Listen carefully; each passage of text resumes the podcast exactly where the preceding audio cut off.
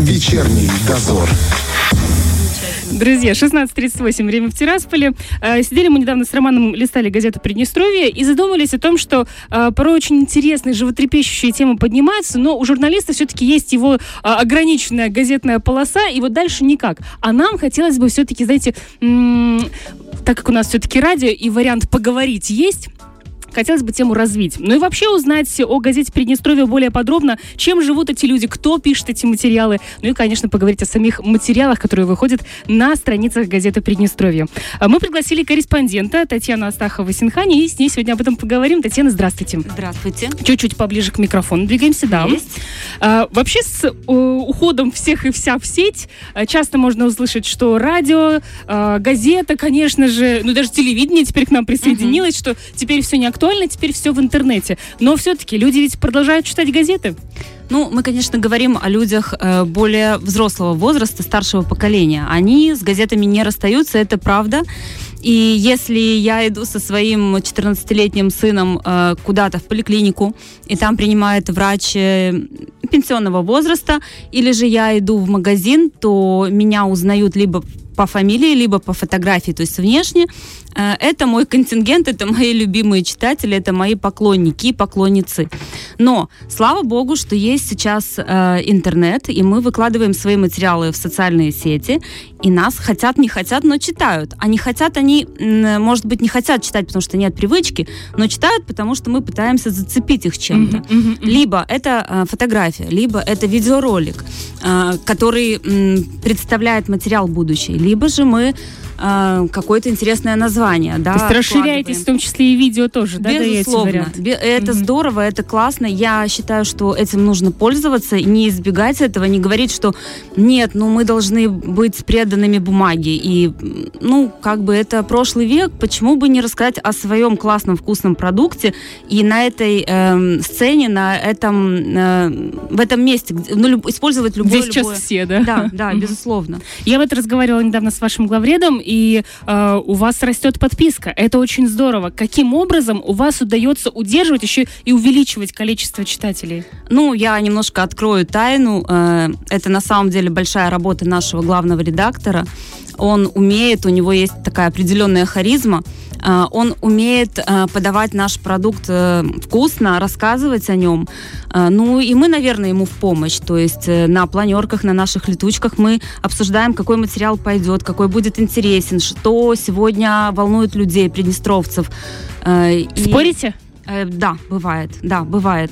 Э, хотя, конечно, нам хотелось бы э, быть послушными, и мы привыкли вроде бы к этому, но иногда говорим, нет, эта тема мне не интересна, или эта тема, раз она не интересна мне, она не будет интересна читателю. Ну и находим компромиссы. Слава богу, редактор у нас такой, э, который слышит нас. Угу, слышит. Редко бывает, что он своей могучей... Рубит ваши материалы или, э, или... В плане сокращения их? Ну, сокращение это само собой. Мне кажется, невозможно, чтобы главред не зарубил какую-то часть материала. Самую, самую, как тебе кажется, вкусную, выстраданную ночью, да? Ну, да, бывает, что он говорит, давай мы с этим подождем. То есть он такой корректный у нас, он не говорит, эта тема неинтересная, ты что-то тебя не туда занесло. Он говорит, давай повременим. А там, может быть, тема уже отпадает сама ага, собой, и ага. ты сам понимаешь, что да, может быть, она не, не самая бывает. Угу, угу, угу. А, что касается людей, которые пишут, у вас есть разделение на, а, ну так, примерно, один больше по угу. экономике, второй по истории, угу. третий вот про жизнь настоящую пишет. Как а, вообще делится Это разделение все? негласное. На самом деле у нас все универсальные солдаты. Мы стараемся таковыми быть. Но если я слаба в экономике, я это честно признаю и стараюсь туда не лезть. Угу. Если Николай Феч у нас э, в истории ас, то, безусловно... Если возникает что-то, да, то уже то точно это, он, да? То это к нему, и я не, э, даже не посягаю на это.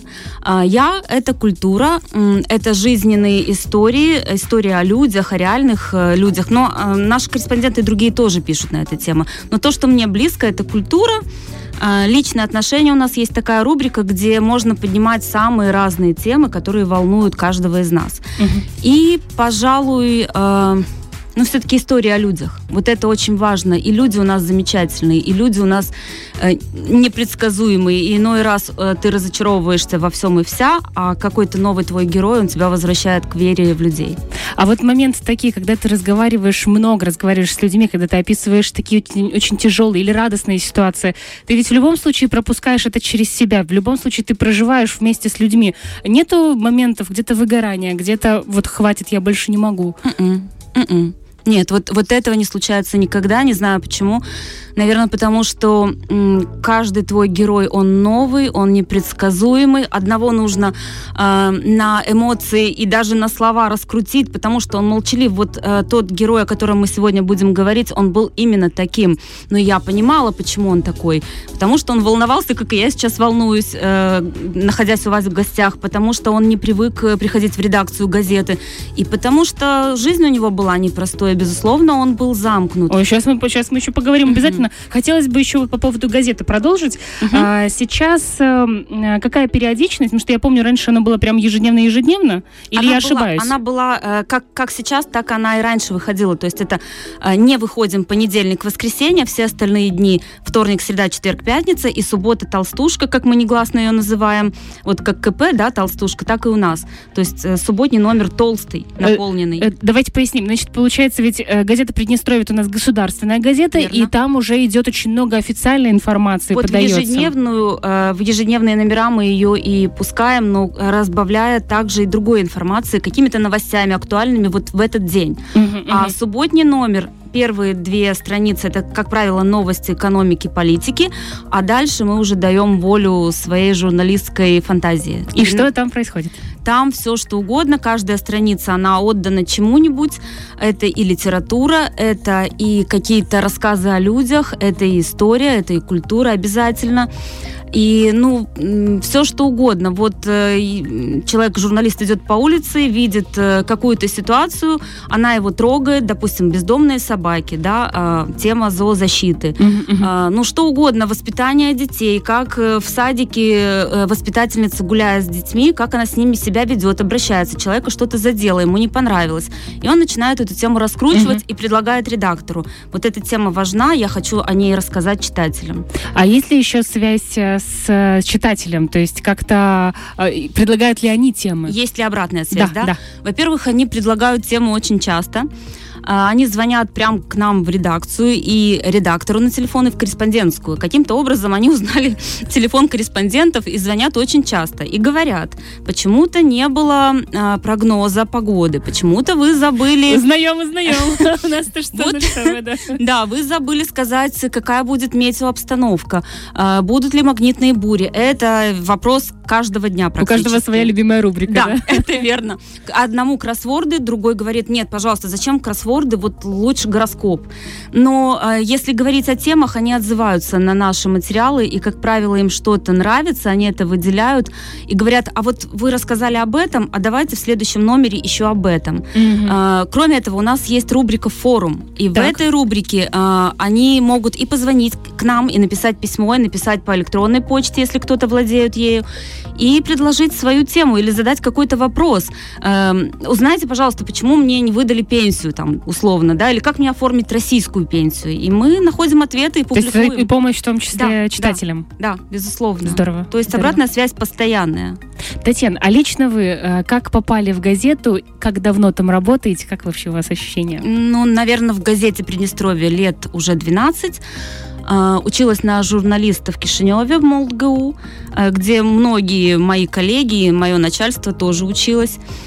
Попала в газету еще при Ковале а, при редакторе. Э, ну, и получается уже, да, около 11-12 лет здесь. Родное а, место уже стало. Очень родное. Мне нравится и коллектив, мне нравится та свобода, которую нам, журналистам, дают. Да, конечно, есть определенные рамки, да, конечно, есть задания, которые не всегда хочется выполнять. Это как на любой работе. Да, но ты знаешь, что придет субботний выпуск, и ты в нем, грубо говоря, оторвешься душой. Супер, супер, супер, да. Вот так. Один из последних материалов напомните, как называется? «Мама для них святое». А, оно, он, я так понимаю, тронул очень многих читателей, и я вот тоже прочитала, честно говоря, не осталось, не, не смогла просто остаться равнодушной. А расскажите подробнее, откуда вообще, э, где вы нашли эту тему, и как она к вам вот пришла, скажем так? Опять вернемся к нашему редактору. Ему позвонили из колледжа, где учатся эти ребята, промышленно-строительный колледж. И сказали, что вот есть э, такие братья, что э, педагогов этого колледжа очень волнуют э, волнует их судьба, они наблюдают за ней и сказали, может быть, мы сможем осветить эту проблему в газете. Uh-huh, uh-huh. А, редактор э, проникся историей и дал поручение мне сделать этот материал, то есть дал мне это задание. И дальше уже, как обычная журналистская история, мы начали его раскручивать. Давайте поподробнее, что там было, чтобы нашим слушателям было понятно, о чем мы, собственно, тут говорим. А, ну, сначала я вышла на а, заместителя а, по воспитательной работе э, в этом колледже. И она мне рассказала, что э, действительно есть такие ребята, у них большая проблема. Они э, родились сами во Владимировке, село наше Приднестровское. Рано остались, стали сиротами. То есть мама у них есть, была и есть, но так как они из неблагополучной семьи, мама выпивала, у нее было такое пристрастие. А, она отдала их в интернат э, в парканский Частая интернат. История, к сожалению. Да, она отдала их в парканский интернат, и они там жили, и, в общем-то, она обеспечивала, ну, какую-то денежку отдавала на их содержание. Позже она не смогла уже этого делать, и не навещала их, а навещала только бабушка. То есть дети, по сути, остались совсем остались одни? совершенно одни. А когда не стала бабушки, она ушла, э, они действительно друг у друга остались два брата, и вот они друг за друга держались. Но что меня поразило, они всегда искали с мамой встреч и э, старались вот эту ниточку не рвать, всегда ее находили, всегда м, хотели с ней общаться. Это же дети, тут как бы и да, по-другому невозможно. Невозможно. Да. И вот меня удивляет, что в этой ситуации э, мы не будем осуждать э, маму, мы не знаем, у кого, как из нас складывается жизнь, да.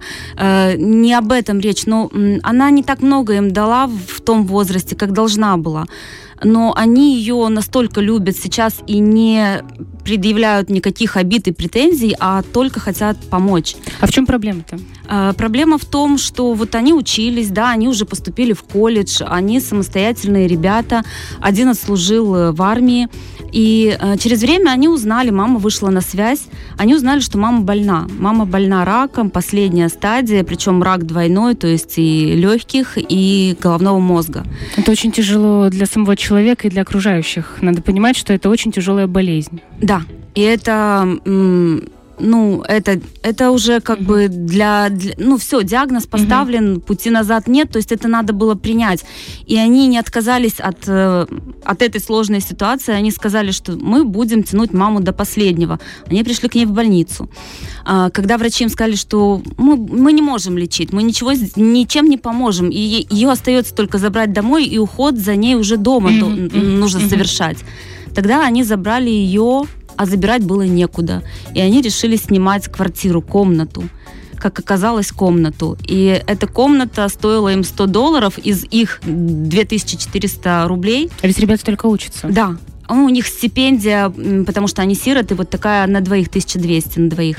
И у них осталось 800 рублей на пропитание. То есть... И на, на помощь для самой матери, да, и да, самим, да. Какое-то лекарство им выдают, но, э, безусловно, нужно питаться, хотя бы так. Да, вот. Да. И они вот эти деньги тратят на каши. Я, их, я спросила Евгения, ты э, покупаешь, наверное, первое, второе варишь? Нет, говорит, какое первое, второе? Каши, гречка, рисы и пшенка, что самое дешевое. Вот так.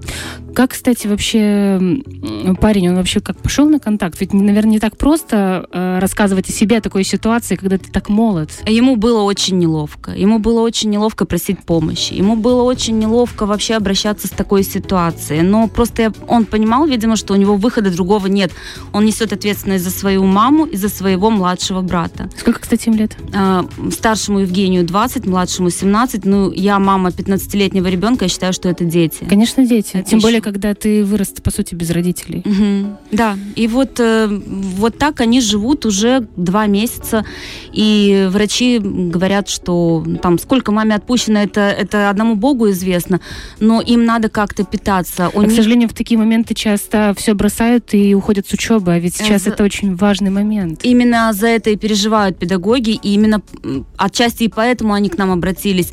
И педагоги говорят, мы вполне можем себе представить такой момент, когда они отдают всю еду маме, а сами остаются голодные, а вы понимаете, 17-20 лет это, это молодые ребята, крепкие да, да. парни, растущие организмы, и они должны питаться, ну, хотя бы как-то, не то, что уж хорошо в этом uh-huh. случае. Uh-huh. Вот, и поэтому мы решили написать такой материал, чтобы обратить внимание к этой истории.